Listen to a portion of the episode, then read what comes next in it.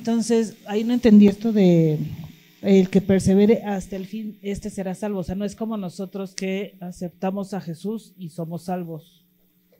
Y aquí porque habla de el que persevere hasta el fin. No, no, ahí se refiere a salvar el pellejo. Ajá. Por eso dice que si aquellos días no fueren acordados, este, acortados, ninguno, ninguno sería salvo.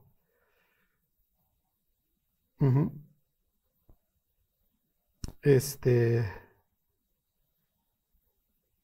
es el 22. Dice, si aquellos días no fuesen acortados, nadie sería salvo. Mas por causa de los escogidos, aquellos días serán acortados. Ajá.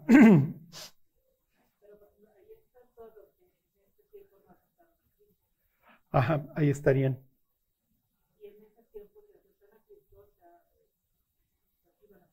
Claro, sí. De hecho, eso son, a eso se refiere. Sí. A eso se refiere. Sí, miren, esa es la época que más gente se va a convertir en la historia de la humanidad, porque somos un chorro. Ajá. Sí, pues, puro hacker, ahí van a andar hackeando, porque pues obviamente va a haber censura en las redes sociales.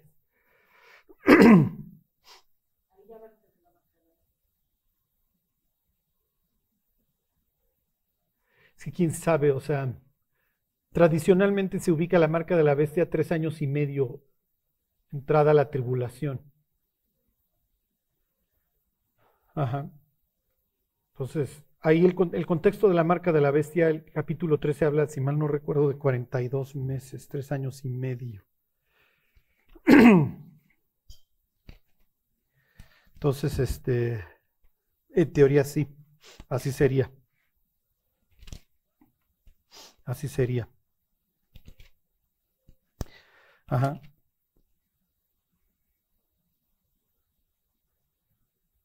Sí, es este 13.5. También se le dio boca que hablaba grandes cosas y blasfemias y se le dio autoridad para actuar 42 meses. Entonces acuérdense, es una profecía hacia el futuro. Es difícil de saber, pero sí, en teoría tiene siete años de tribulación. Y a los tres años y medio arrancan estos 42 meses o tres años y medio. Ajá. Sí. Sí, porque Dios les manda un mensaje espantoso a la humanidad. ¿Quieres que te gobierne el diablo? Pues ahora ahí está. Disfrútalo, ¿no? Enjoy. Sí, ¿alguien más? Sí, sí, Claudia.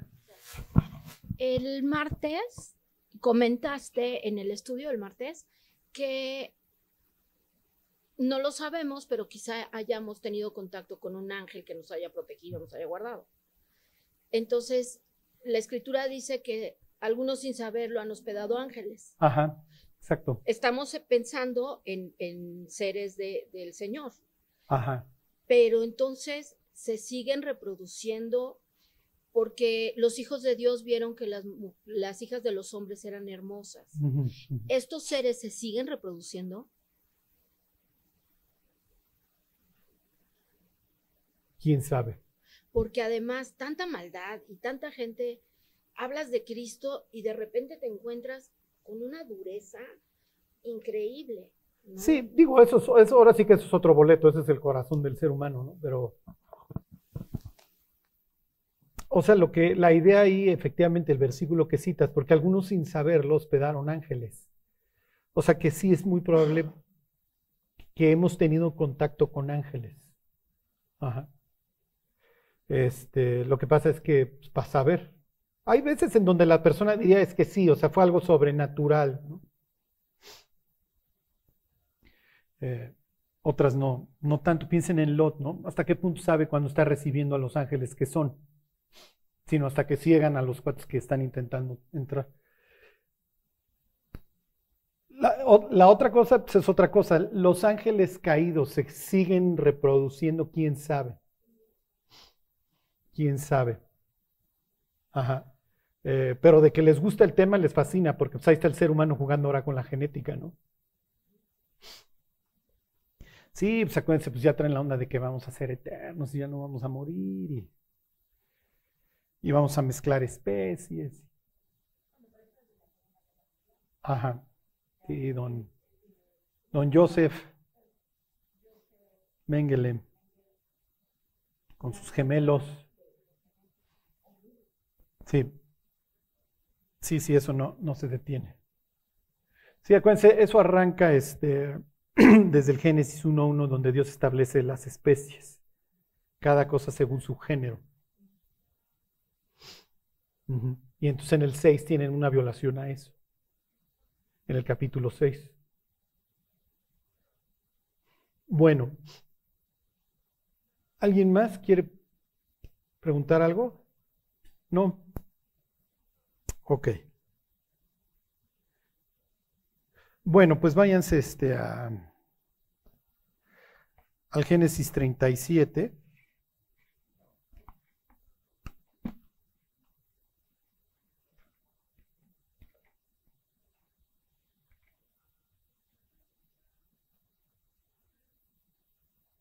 Y este.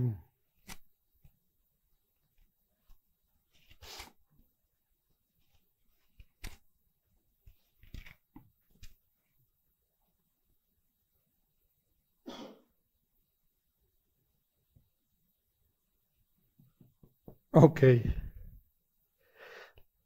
Hace 15 días nos quedamos en el 11.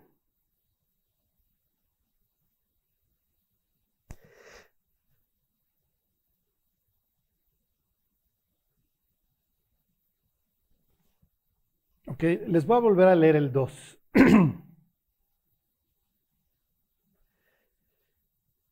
Esta es la historia de la familia de Jacob. Ok.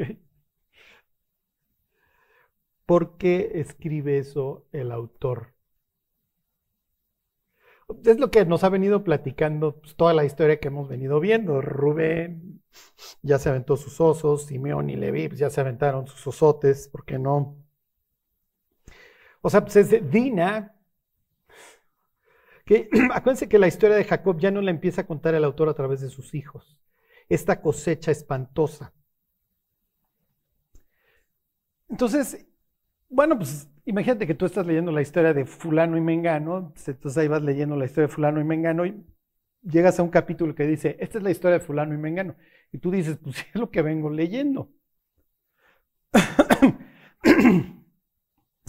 y me voy a regresar tantito. Les voy a hacer una pregunta quiero que lo piensen. ¿Qué tiene de relevante la historia de este hombre? ¿Por qué es importante?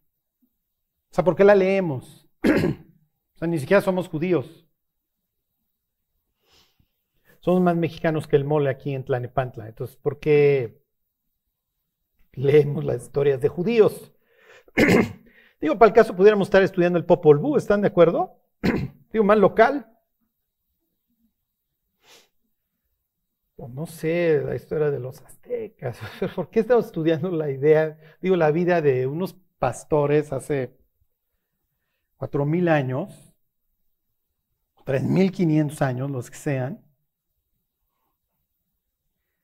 Entonces llegamos a Génesis 37. Esto debe ser importante. Esta es la historia de la familia de Jacob.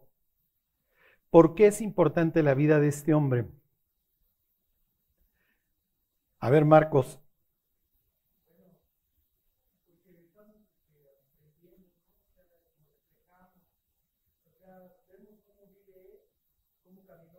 Ajá. Repetirlos. Y menos en el Día del Padre, ¿están de acuerdo?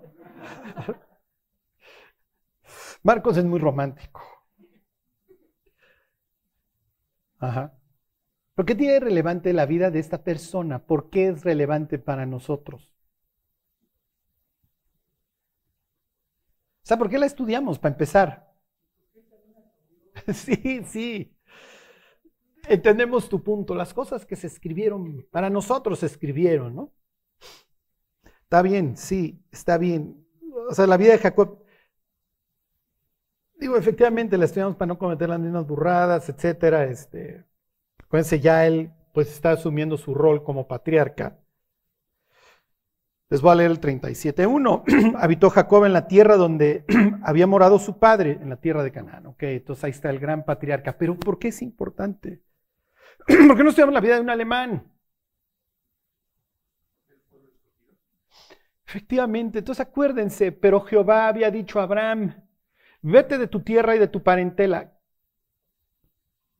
Después de qué evento sucede, nos cuenta la Biblia de ese llamamiento.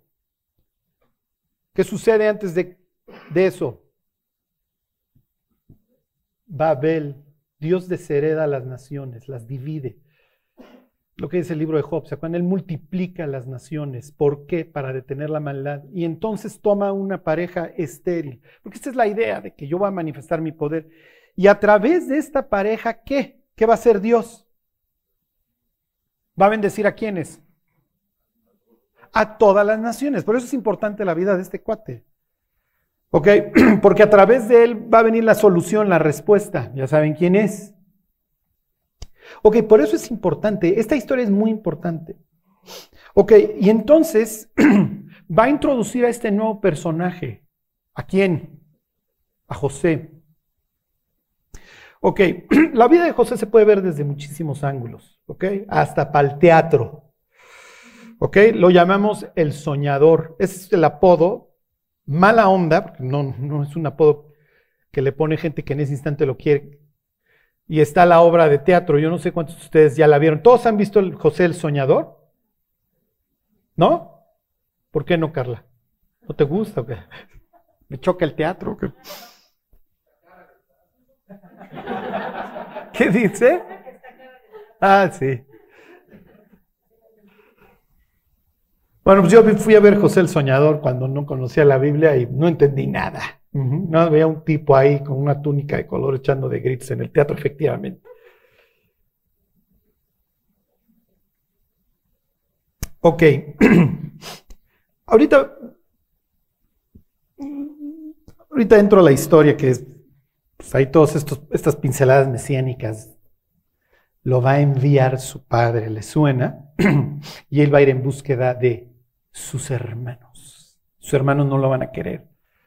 y lo van a echar literalmente en un pozo. Bor. O sea, que implica muerte. Luego lo van a vender a los gentiles. Les suena la historia. Los gentiles lo van a juzgar mal. Le van a hacer un juicio injusto. Lo van a condenar. Pero después de mucho tiempo va a gobernar sobre los gentiles. Y los gentiles van a doblar la rodilla delante de él. Le suena esta expresión de Pablo para que en el nombre de Jesús se doble toda rodilla. Y luego sus hermanos van a chillar con él y lo van a reconocer y van a decir, oh, nosotros te súper maltratamos, porfa, trátanos bien. Y le preguntarán, ¿qué heridas son estas en tus manos? Etcétera, etcétera. Todas esas pinceladas mesiánicas son increíbles. Pero les quiero hacer referencia a algo. ¿Ok? A ver, váyanse al 9, 37, 9.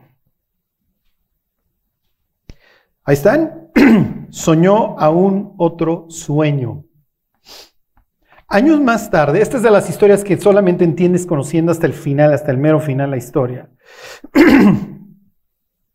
Porque lo que está haciendo aquí el autor está construyéndola y te está dando detalles que te vas a encontrar más adelante, como si fuera una novela.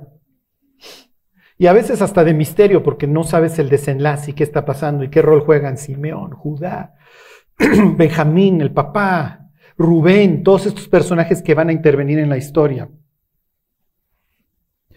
Ok, años más tarde otro de los personajes tiene un doble sueño, ¿se acuerdan? El rey de los gentiles, en este caso, el rey de la ciudad o del mundo de los muertos. Los muertos, los gentiles están muertos, hay una pared intermedia de separación. Le dice Pablo a los efesios. Y nunca asciende Israel a Egipto, Israel siempre desciende a Egipto. Asciende a Sión, asciende a Jerusalén, pero va, siempre es un descenso, es la región de los muertos, ¿ok? Y entonces aquí el rey de los muertos o el rey de las gentes tiene un sueño doble.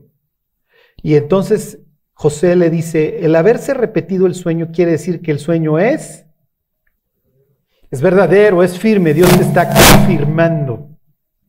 ¿Ok? Dios te está confirmando.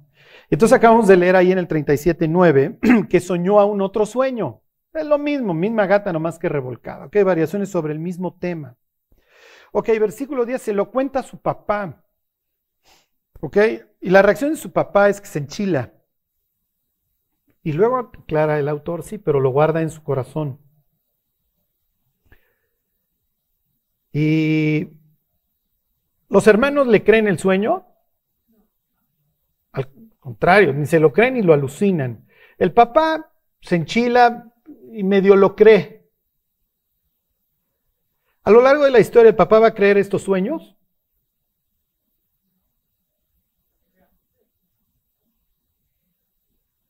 Mm, ¿Ya ven por dónde voy? ¿Saben? ¿Se están dando cuenta de dónde voy? José cree estos sueños.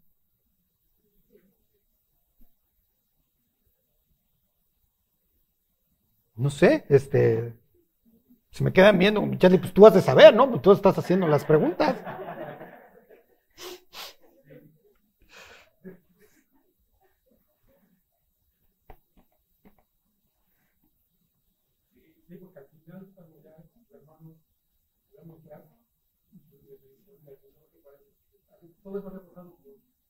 Por algo. Por algo. Oh, ok.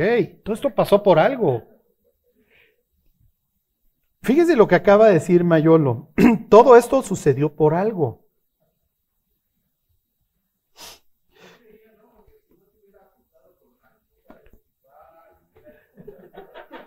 Bueno, Joseph hizo 3X la historia.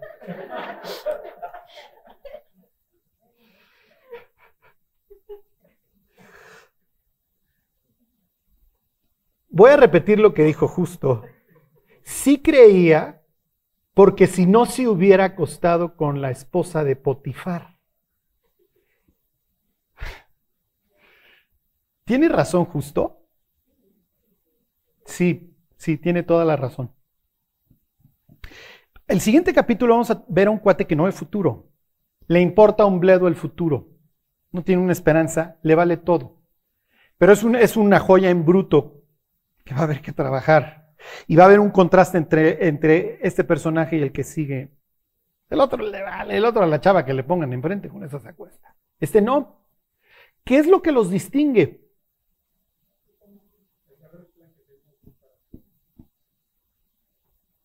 Una sola palabra.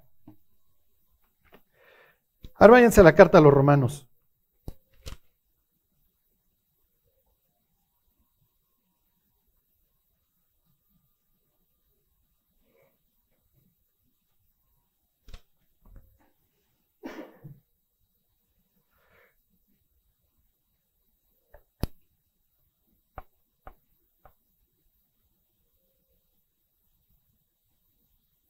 15, 13.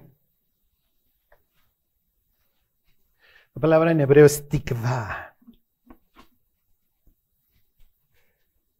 Te les voy a enseñar un secreto.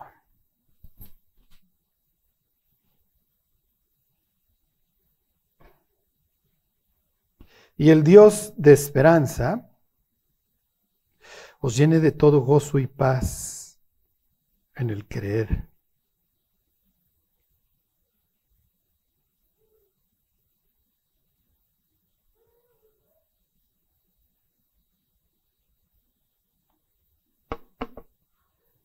Fíjense, Dios tiene muchísimos nombres en la Biblia.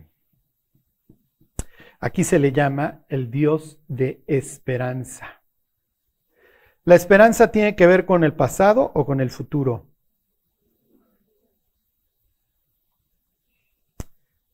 ¿Qué es la fe? ¿De qué? De lo que no se ve. ¿Eso te habla de qué? ¿De un pasado o de un futuro? Futuro.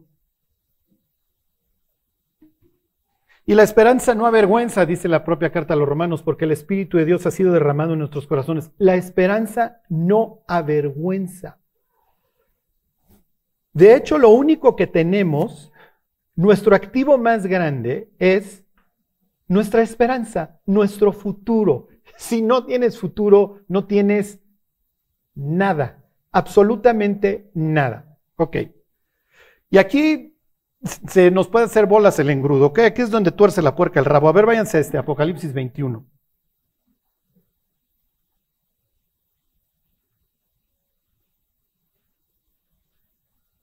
¿Ok?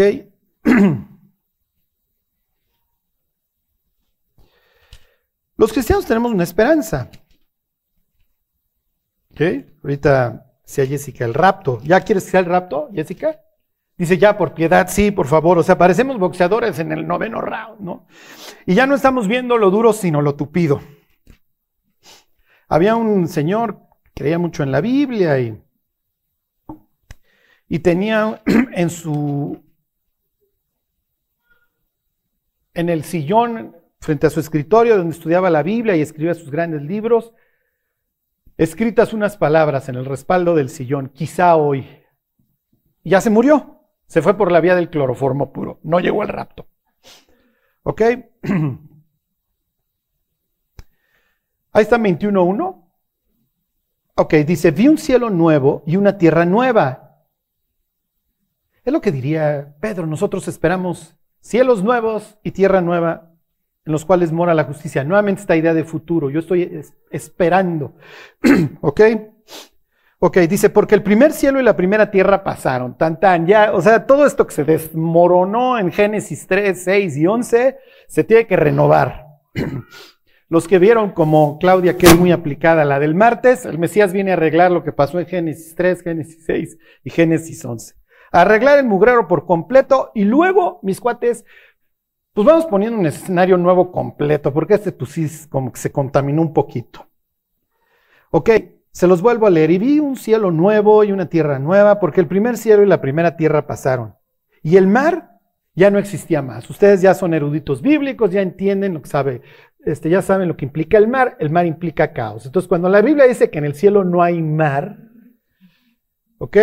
Implica que no hay caos, ya no hay desorden, ya no hay espiral descendente, ya no hay abismo, ya no hay, ya el Espíritu de Dios no tiene que andar revoloteando sobre la faz de las aguas. Ya Jonás ya no se va a ir a ahogar, tan tan.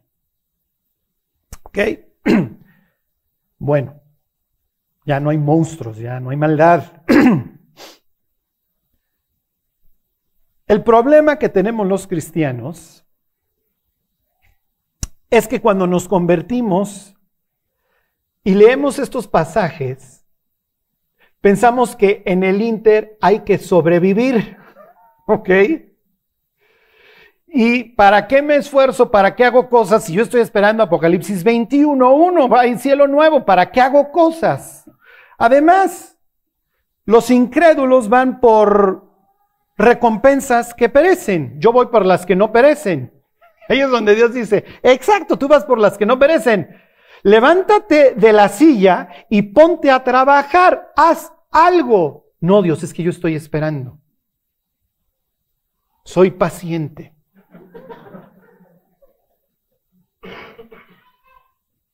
Es que estoy esperando el rapto. Pues sí, pero te puedes escribir quizá hoy en el respaldo de tu asiento y que cuando tengas 80, 70, los años que tengas, te diagnostiquen cáncer y te vayas por la vía del cloroformo puro por la vía del knockout.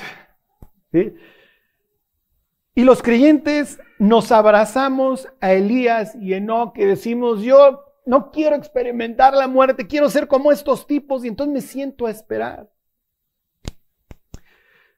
¿Cuántas referencias a la vida eterna hemos leído hasta el capítulo 37 del Génesis?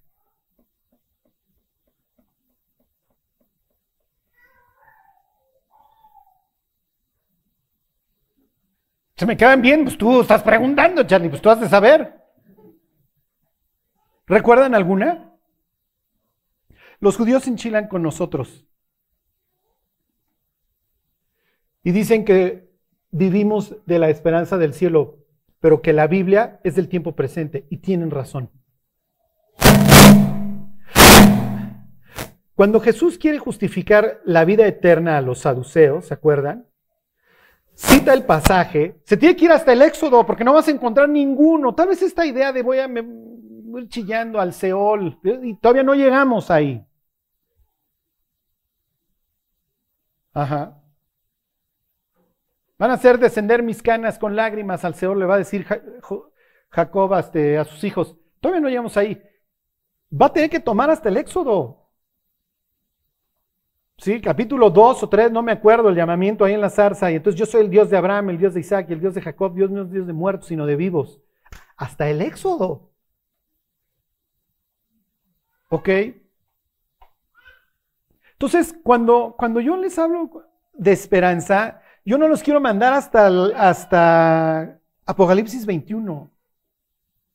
Ustedes tienen que tener planes para esta vida. ¿Por qué? Porque este cuenta, aquí es donde cosechamos las recompensas para ese día, efectivamente. Ustedes no saben la cantidad, y miren, es parte del show, yo también lo hago, todos lo hacemos. Ustedes no saben la cantidad de quejas que últimamente yo recibo. Es que Dios me trata mal, es que Dios esto, es que me ha ido pésimo, es que esto, es que el otro. Llega un punto en donde, ok, ya, estás jugando dominó, salieron seis mulas, ¿qué vas a hacer? Tienes de dos. ¿Avientas las fichas y te largas? O empiezas a destintar y esperas que salga el 6 y el 5 y la de frutsis y los refrescos y a destintar. Mis queridos, si te salieron 4, 5, 6 mulas, con esas vas a jugar. Eh, son las que hay.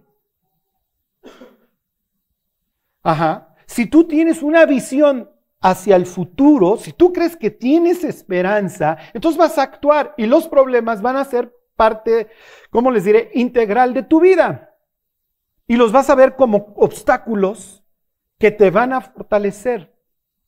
Pero quejarse no funciona. No funciona. Y sí, sí puedes ir con Dios y quejarte. ¿Por qué duermes, Señor? Lo hace David en el Salmo 44. ¿Hasta cuándo, oh Señor? Lo hace Jesús en la cruz. Y en unas circunstancias bastante distintas, diría él. Estaba yo sufriendo el infierno por ustedes, muchachos. El problema es cuando el cristiano ya no ve futuro. Entonces tira el arpa, esto no funciona, nada, nada me sale bien. No hay futuro. Si tú tienes un porqué, tú tienes un cómo. Si tú no tienes un porqué, nunca le vas a encontrar el cómo. Hay dos clases de personas. Los que tienen esperanza y los que no.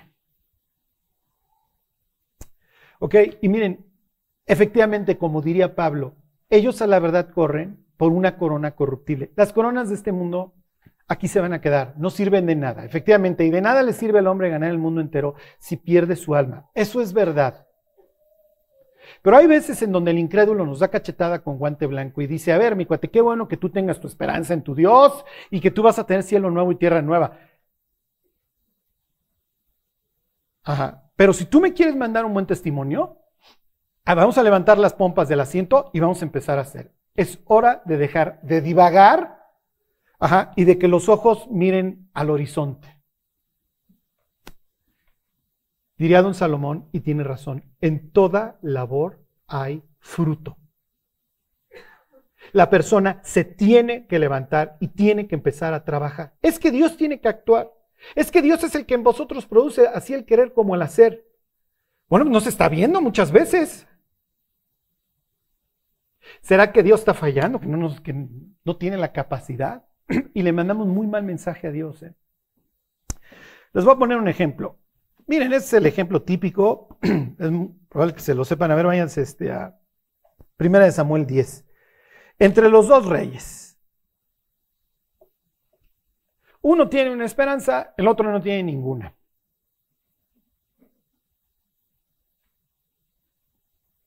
Los dos estuvieron con la misma persona, a los dos les hicieron el mismo ritual, uno fracasa, el otro no.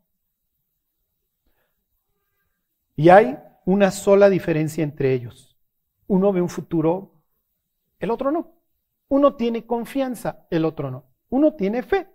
Oye David, ¿qué es la fe? La fe, señores, es la certeza de lo que se espera. ¿Y tú qué esperas?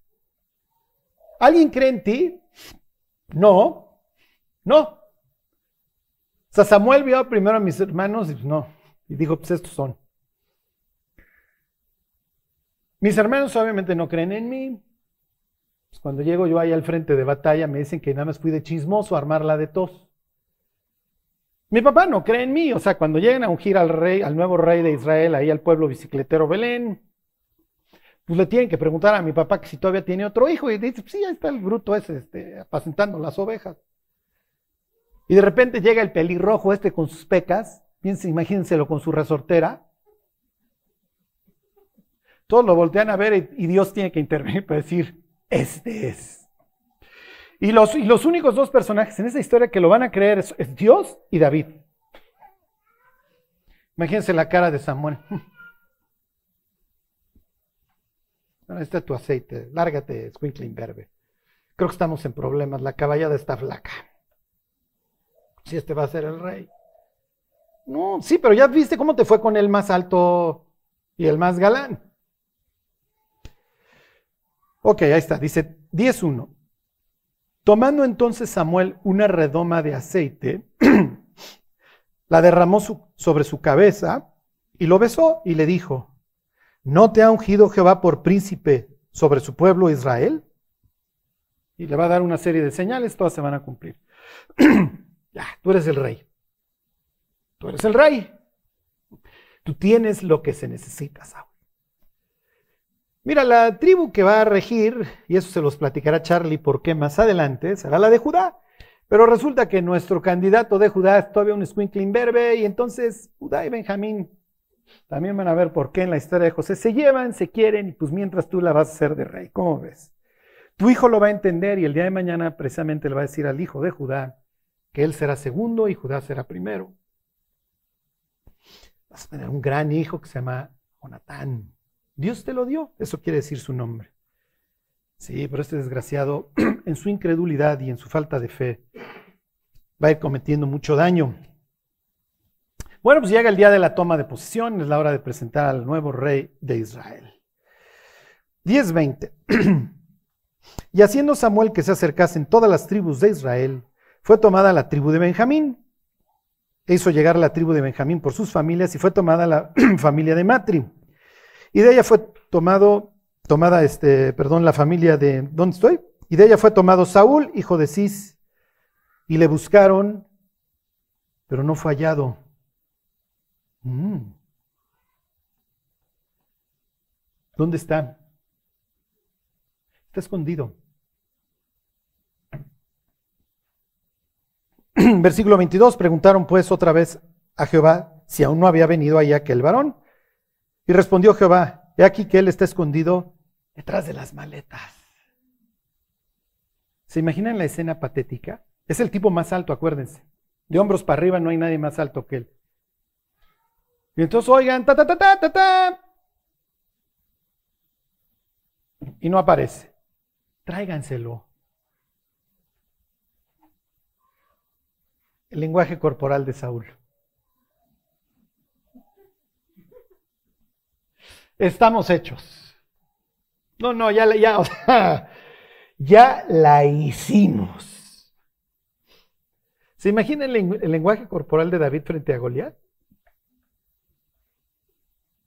A la altura de los hombros, las piedras. Sí, porque uno tiene a bien creerle a Dios, el otro no. El otro tiene un futuro, voy a ser el rey de Israel. Soy músico, Está bien, empecé de músico, iré ascendiendo. Tarde o temprano yo voy a ser el rey de Israel. Yo creo que Dios tiene un plan para mi vida. Yo creo que Dios me alcanzó con un propósito. Y voy a olvidar lo que queda atrás porque mi pasado no me define. Se los voy a repetir. Voy a olvidar lo que queda atrás porque mi pasado no me define.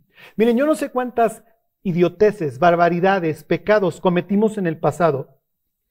Pero el pasado tenemos, tenemos dos cosas que hacer con él. O le permitimos que nos defina o lo volvemos a escribir en nuestras mentes, aprendemos lo que hay, se haya, lo que se pueda aprender de él y vemos para adelante. Pero no nos puede definir.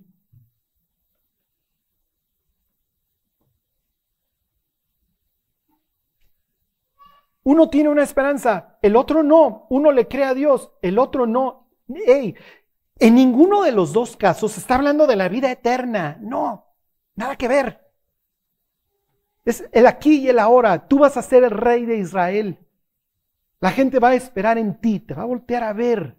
Van a esperar dirección de ti. Tú tienes que ser la, la viva imagen de la templanza, de la sabiduría. ¿Estás listo? No, Señor.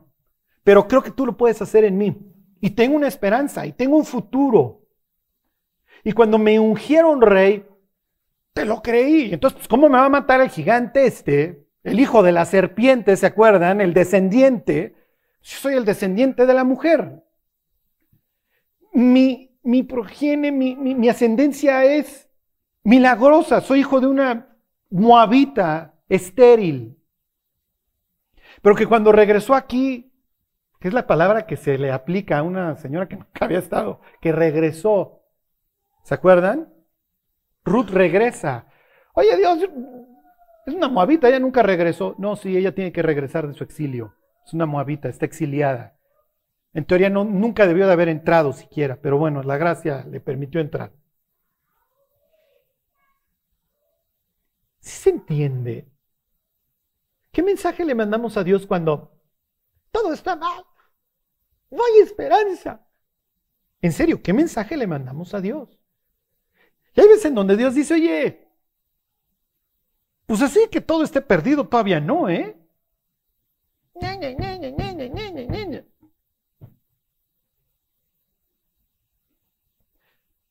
Es que estoy esperando que Dios actúe. Hay una cosa precisamente que es la esperanza de que Dios nos guíe. Ok, está bien, encomienda al Señor tus hechos. ¿Y qué? y tus caminos serán afirmados, pero encomiéndale a Dios tus hechos. Y es hora de empezarnos a mover, muchachos. Ajá. Nos quedamos ahí como venado lampareado, paralizados. Pero eso sí, si nos quejamos. Entonces, a ver, pues ni modo, pues va a haber que pararse temprano y chambear y buscarle. ¿Se acuerdan de don Isaac? ¿Se acuerdan que hubo sequía, pero Isaac salía a hacer los surcos y entonces cosechó y Dios lo bendijo? Sí, porque cuando llovió da la casualidad que este cuate había hecho los surcos. Pues entre que llueve y no llueve, Señor, yo me voy a poner a hacer surcos. Pero me voy a poner a hacer, porque efectivamente en toda labor hay fruto. Y si tú en la literatura de la sabiduría todo el tiempo andas diciendo que pasaste por la heredad del flojo y todavía ha crecido las ortigas, todas estas referencias a Génesis 3, al caos, los espinos, etcétera, pero en la del diligente estaba ordenado, como te gustan los jardines, pues bueno, pues vamos ordenando el jardín, muchachos. Tenemos que hacer. Miren, efectivamente somos ilustrados y somos productos de la reforma. Sola fide. Sí. Tenemos esta batalla de que la salvación no es por obras, que efectivamente a veces hasta las alucinamos. Y todo reside, en qué creo. Está bien, está bien, sí, sí es por fe. La salvación es por fe y, y no nos salvamos por obras. Efectivamente, la obra se considera hasta como deuda, hasta la conversión. Pero de ahí, unos renglones más abajo, dice Pablo, porque somos hechura suya creados en Cristo Jesús, ¿para qué? Sí, sí, sí, sí, sí. Acuérdense que para ellos buenas obras es esta idea de vamos reconstruyendo el mundo. Vamos restaurando el caos. Así que vamos a echarle ganitas. ¿Ok? El futuro, sin el futuro no podemos vivir. Necesitamos tener un futuro. Pero para tenerlo te lo tienes que imaginar primero. ¿A qué te ha llamado Dios? ¿Qué espera Dios de ti? ¿Lo sabes? ¿Le has preguntado? ¿Tienes una idea? Miren, ya, me voy a volar todas las bardas. Y acuérdense que a mí me chocan los optimistas, todo esto. Pero bueno, vamos a volarnos. ¿Tienen sueños? Y me voy a los casos, sí, sí, se van a ir al infierno, pobres, si no se convierten y no sirve de nada. Hay veces en donde Dios dice, oigan, mis cuates, y él mismo lo cita, ¿eh? Si yo cito a los atletas, ¿estaría yo haciendo mal? ¿Sí se acuerdan de segunda de Timoteo? El atleta de todos se abstiene, diría Pablo. El mercenario se abstiene. El labrador, para participar de los frutos, ¿qué? Debe trabajar primero. Y entonces ahí tienen ustedes a un hombre de color que no lo deja ni siquiera entrar a los campos de golf. Sí, pero yo en mi cerebro, yo voy a ser el mejor del mundo. Cuando Tiger Woods pasa de ser amateur a profesional, antes de su primer torneo lo entrevista un golfista que había ganado tres o cuatro veces y le dice, ¿qué vas a hacer? Y le dice Tiger, voy a ganar. Y el otro cuate se enchila. Ay, cuate, estás viniendo al PGA Tour. Es el tour más difícil del mundo. Y, y le dice Tiger, entonces, ¿para qué juego? Tiene un tipo con no me acuerdo qué defecto en su hormona del crecimiento. Es una pulga, no va a crecer. Sí, pero alguien lo futurea. Y el tipo, contra todo pronóstico, se vuelve el tipo más brillante del planeta, don Lionel Messi. Y así hay ejemplo tras ejemplo. El obstáculo muchas veces nos ayuda. Los tiempos difíciles hacen hombres fuertes. Los hombres fuertes generan tiempos fáciles y los tiempos fáciles generan hombres débiles. Es un ciclo espantoso. Es un ciclo horrible. Lo que pasa es que Saúl está esperando el fracaso, el otro está esperando el éxito. Es la única diferencia entre ambos. Pues digo, si Dios me llamó, pues seguro algo bueno ha de haber en el futuro. Entonces yo creo que pues ya dejó la queja. Llega Eliab, ¿se acuerdan? Ay, nomás vienes a ver la batalla. Mira, mi cuate, tengo de dos. O, te compro el insulto y la humillada, o hago oídos sordos. Y le seguimos. Y el incircunciso este va a hacer los mandados. ¿De dónde sacas, David? ¿Estás loco? No, en serio, es que Dios me dijo que yo voy a ser el rey de Israel. Qué padre. Ay, José, tus sueños de gloria, tus sueños guajiros. Qué tonto eres. Ahora entienden capítulo 37 qué es lo que está haciendo el autor. El autor está poniendo los fundamentos para contarnos hasta el capítulo 50. Le queda 46% a la historia. Pero si efectivamente, como dijo justo, si José no ve un futuro, pues lo primero que va a hacer es acostarse con la esposa de Potifar. Hey, vamos a pasarla bien, pues estamos presos, me vendieron mis hermanos, nadie me comprende. Y como Demóstenes, sufrió sufro. Sí, toda la generación X entiende el, chiste.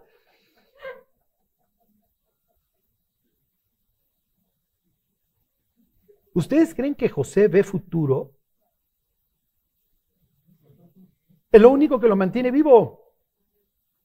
Es lo único que lo mantiene vivo a lo largo de todas sus tribulaciones. Es que Dios me dijo que yo iba a reinar, es que Dios me dijo que yo iba a reinar. Sí, mi cuate, pero ya, te, ya, te, caíste al pozo, ya te vendieron tus hermanos. Ahora eres esclavo en Egipto, ya te entancaron.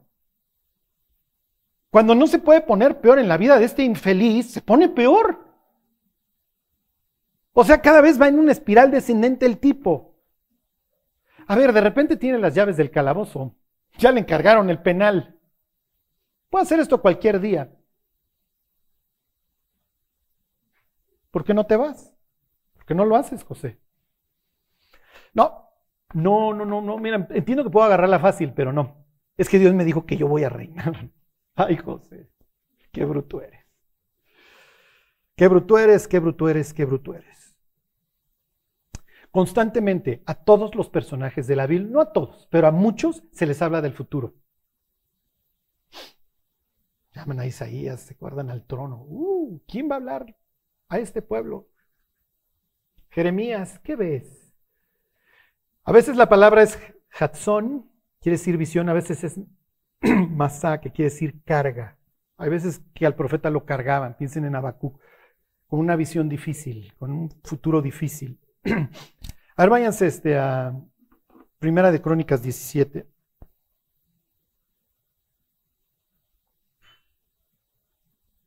Este. Ahorita les voy a enseñar un ejemplo buenísimo. ¿Qué les dije? 17, ¿va?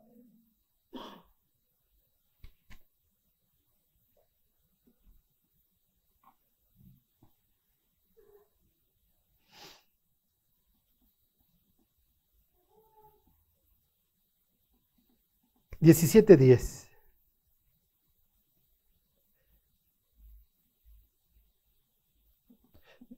A ver, se los leo desde el 9. Dice, asimismo he dispuesto lugar para mi pueblo Israel y lo he plantado para que habite en él y no sea más removido. Ni los hijos de iniquidad lo consumirán más como antes.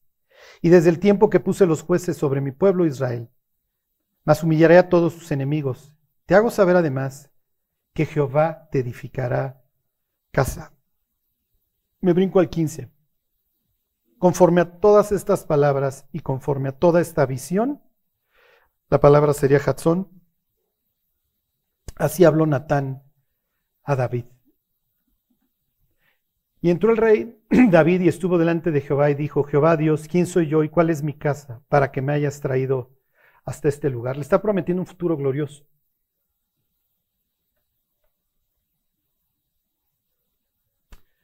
Constantemente te hablo del futuro. Hay un futuro, hay un futuro. Efectivamente, ahí le está hablando para, para muchas generaciones. Pero acuérdense que la labor del rey es asegurar las, las fronteras. Entonces le está diciendo que lo va a lograr, que lo que está haciendo está bien, que va en el camino correcto, que no se preocupe, que se va a estar poniendo manotas a todos los de alrededor. A ver, váyanse al libro de, de Josué.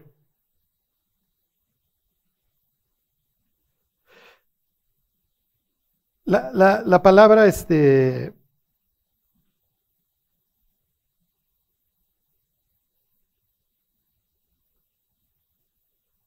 la palabra esperanza en hebreo es.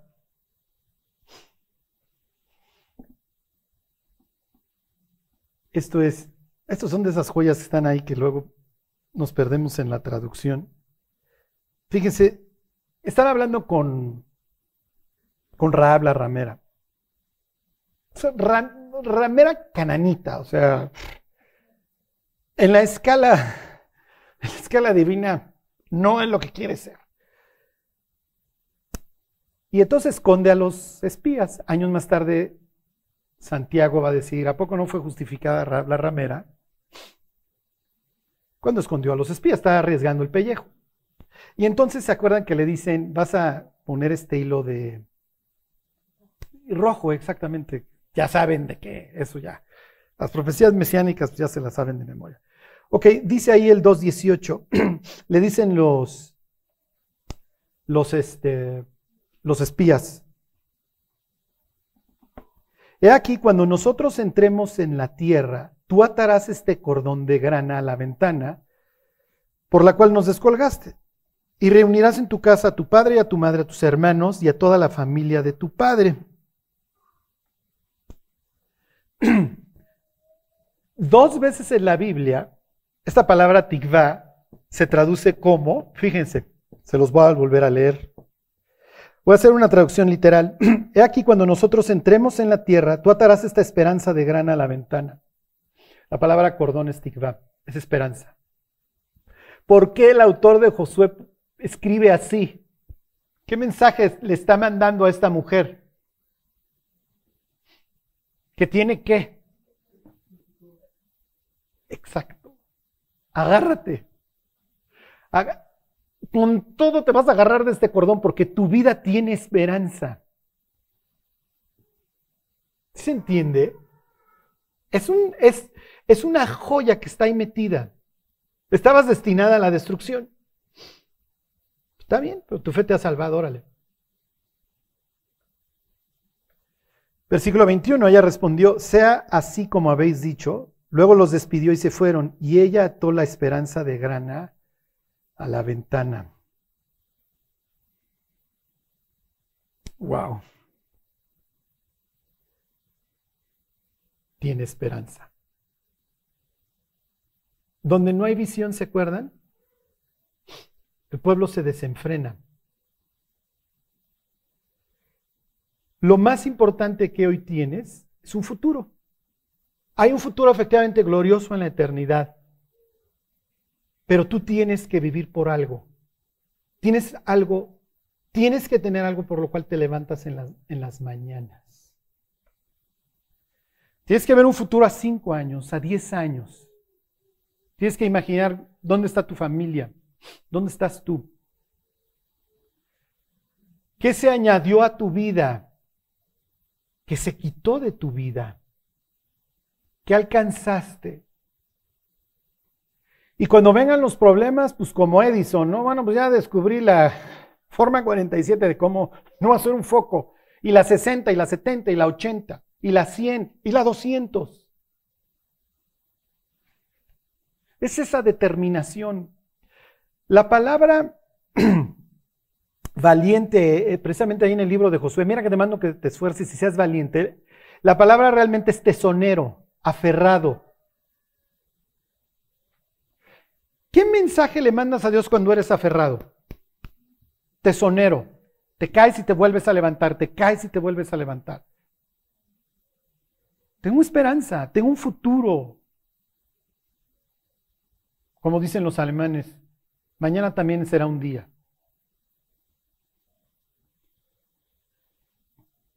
Es muy importante, y con esto termino y le seguimos la próxima semana, dos cosas su pasado. Su pasado no los puede definir, ni modo. El pasado está atrás y no se puede cambiar. Ajá. Ya, pasó. Y va a haber que darle sentido, ¿eh? Pues cometí una burrada. Piensa en la persona que se estrella borracha y daña gente. ¿Vas a dejar que eso te defina? Digo, no le favor a nadie ya. Es que Charlie, tú no sabes lo que yo he hecho. Hey, todos vamos en el mismo barco. Olvidando ciertamente lo que queda atrás, me extiendo a lo que está delante. Y número dos, en todas estas historias, a las personas siempre se les va a atacar, a los que tienen un futuro. Imagínense a, Messi las veces que no la habrán bajado de enano. O Tiger Woods de negro. Ni modo. Cuando David llega al campo de batalla, todo el mundo le tira mala onda. Sus hermanos, el rey, todos. Vas a fracasar, vas a fracasar, vas a fracasar. Y hay que hacer oídos sordos, ni modo. Cualquier persona que está en la cancha va a recibir gritos y críticas, pero está en la cancha. Es muy padre ser comentarista, ¿eh? como decía una vez un jugador de fútbol americano. Yo no escucho los, los comentarios de los comentaristas a menos de que hayan sido jugadores. Porque ser un reportero y criticar pues, está bien, di lo que se te pegue la gana, pero tú no sabes lo que es estar allá abajo. Rifándote y sudando, las patadas y los insultos y lo que tú quieras. Como creyentes, sí, estamos en la arena, nos estamos dando trancazos con nuestra naturaleza, con el diablo, con el mundo. Y efectivamente, la próxima semana lo leemos. Si yo resbalara, dice David, ¿se acuerdan? ¿Alguien lo recuerda? Mis enemigos se alegrarían. Si tú decides tener un futuro, los que no lo quieren tener te van a criticar. Y te van a, no te van a bajar de inútil, de baboso, de presumido, de lo que ustedes quieran.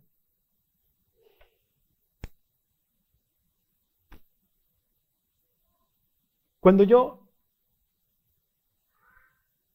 le dije a mi mujer que quería ser mi novia y me dijo que sí, por poco se derrite ahí en la silla.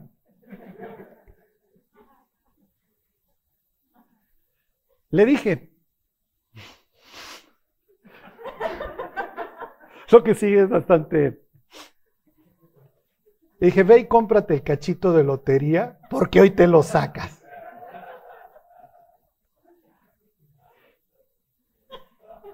El miércoles cumplo 20 años.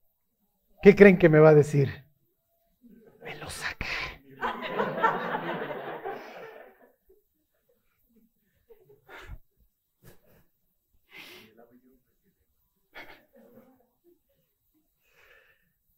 Si yo tengo esa actitud hacia mi matrimonio, si así me veo, es más, es más probable que deje de hacer berrinches, que esté haciendo osos. ¿sí? Me encantan mis chistes, ¿sí? Y alguien pues nos tenemos que echar porras, aunque sea uno mismo. ¿no?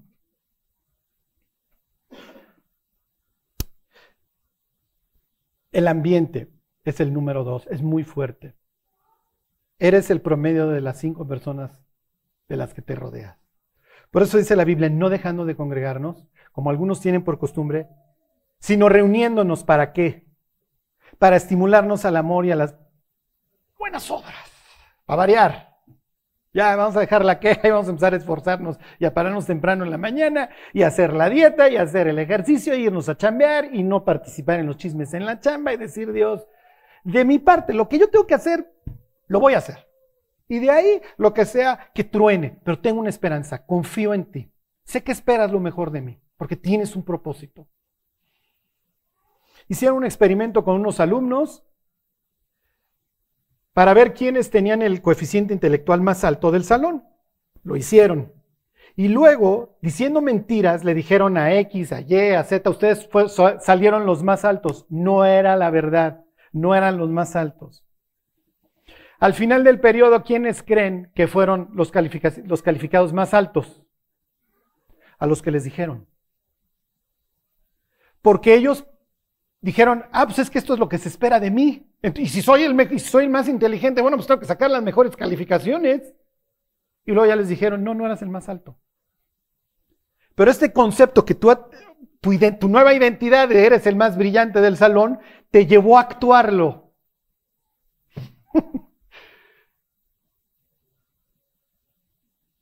Jesús tiene esta confianza en sus discípulos, los regaña, los molesta. Ay, ¿hasta cuándo voy a estar con ustedes? No los baja de babosos, casi, casi. ¿Por qué? Porque espera algo de ellos.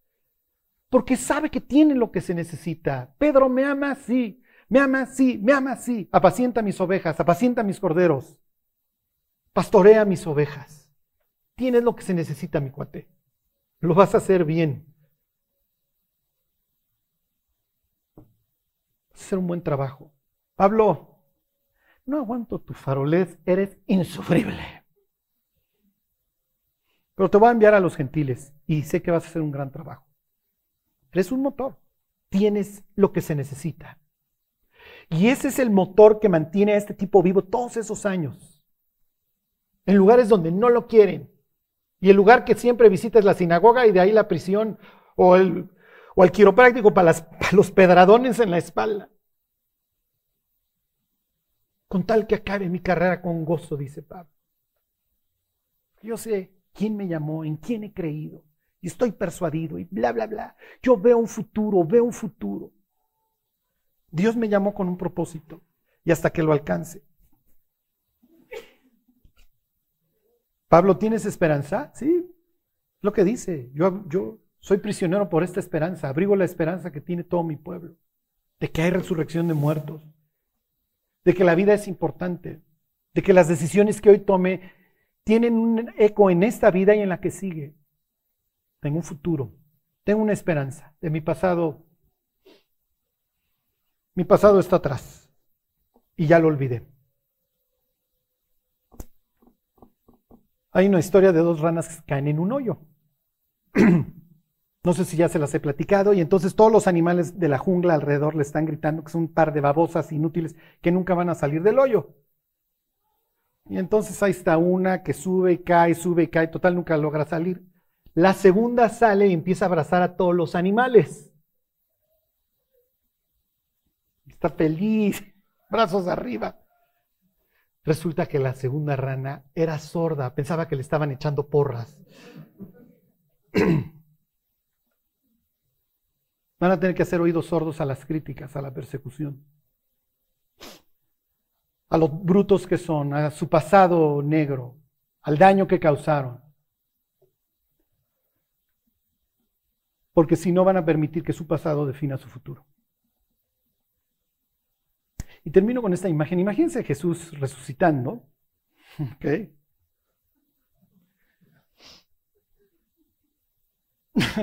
que adiós piedra sale el, nuevo, el, Adán postrer al jardín, parece que lo atrapan en un jardín, lo corren, lo largan del jardín y luego resucita en el jardín y lo confunden con el jardinero, con el propio Adán. Bueno, está tomando nuestro lugar.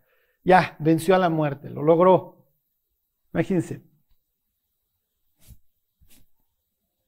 Como jugador de americano cuando le dan el golpazo y se levanta. Yo tenía un propósito y sí, no estuvo fácil, muchachos. Pero lo logré. Y a todos los que me quieran seguir, los acompaño el resto del camino. ¿eh? Toda potestad me es dada en los cielos y en la tierra. Así que vayan y hagan discípulos a todas las naciones. Y aquí estoy con vosotros todos los días, todos los días, cada decisión, cada vuelta, hasta que esto se acabe. Mientras, hoy estamos en la arena y, nuestra, y la historia se está escribiendo hoy. Entonces vamos a dejar ya a un lado la queja, vamos a ver hacia el futuro y vamos a empezar a esforzarnos y que se haga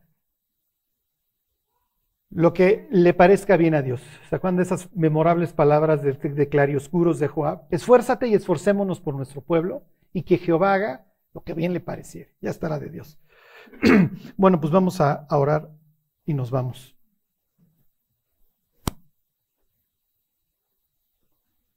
Señor, te damos gracias por, por la vida de estos hombres que nos precedieron. Dios, a los cuales les diste un futuro y una esperanza. Ayúdanos, Dios, a no perdernos, a no perder de vista el rumbo y entender que, Dios, tú nos has llamado a algo, que lo cumplamos, Dios, y que lo alcancemos. Que puedas tú, Dios, cumplir todo tu propósito en nosotros. Que así sea, Señor, te lo pedimos por Jesús. Amén.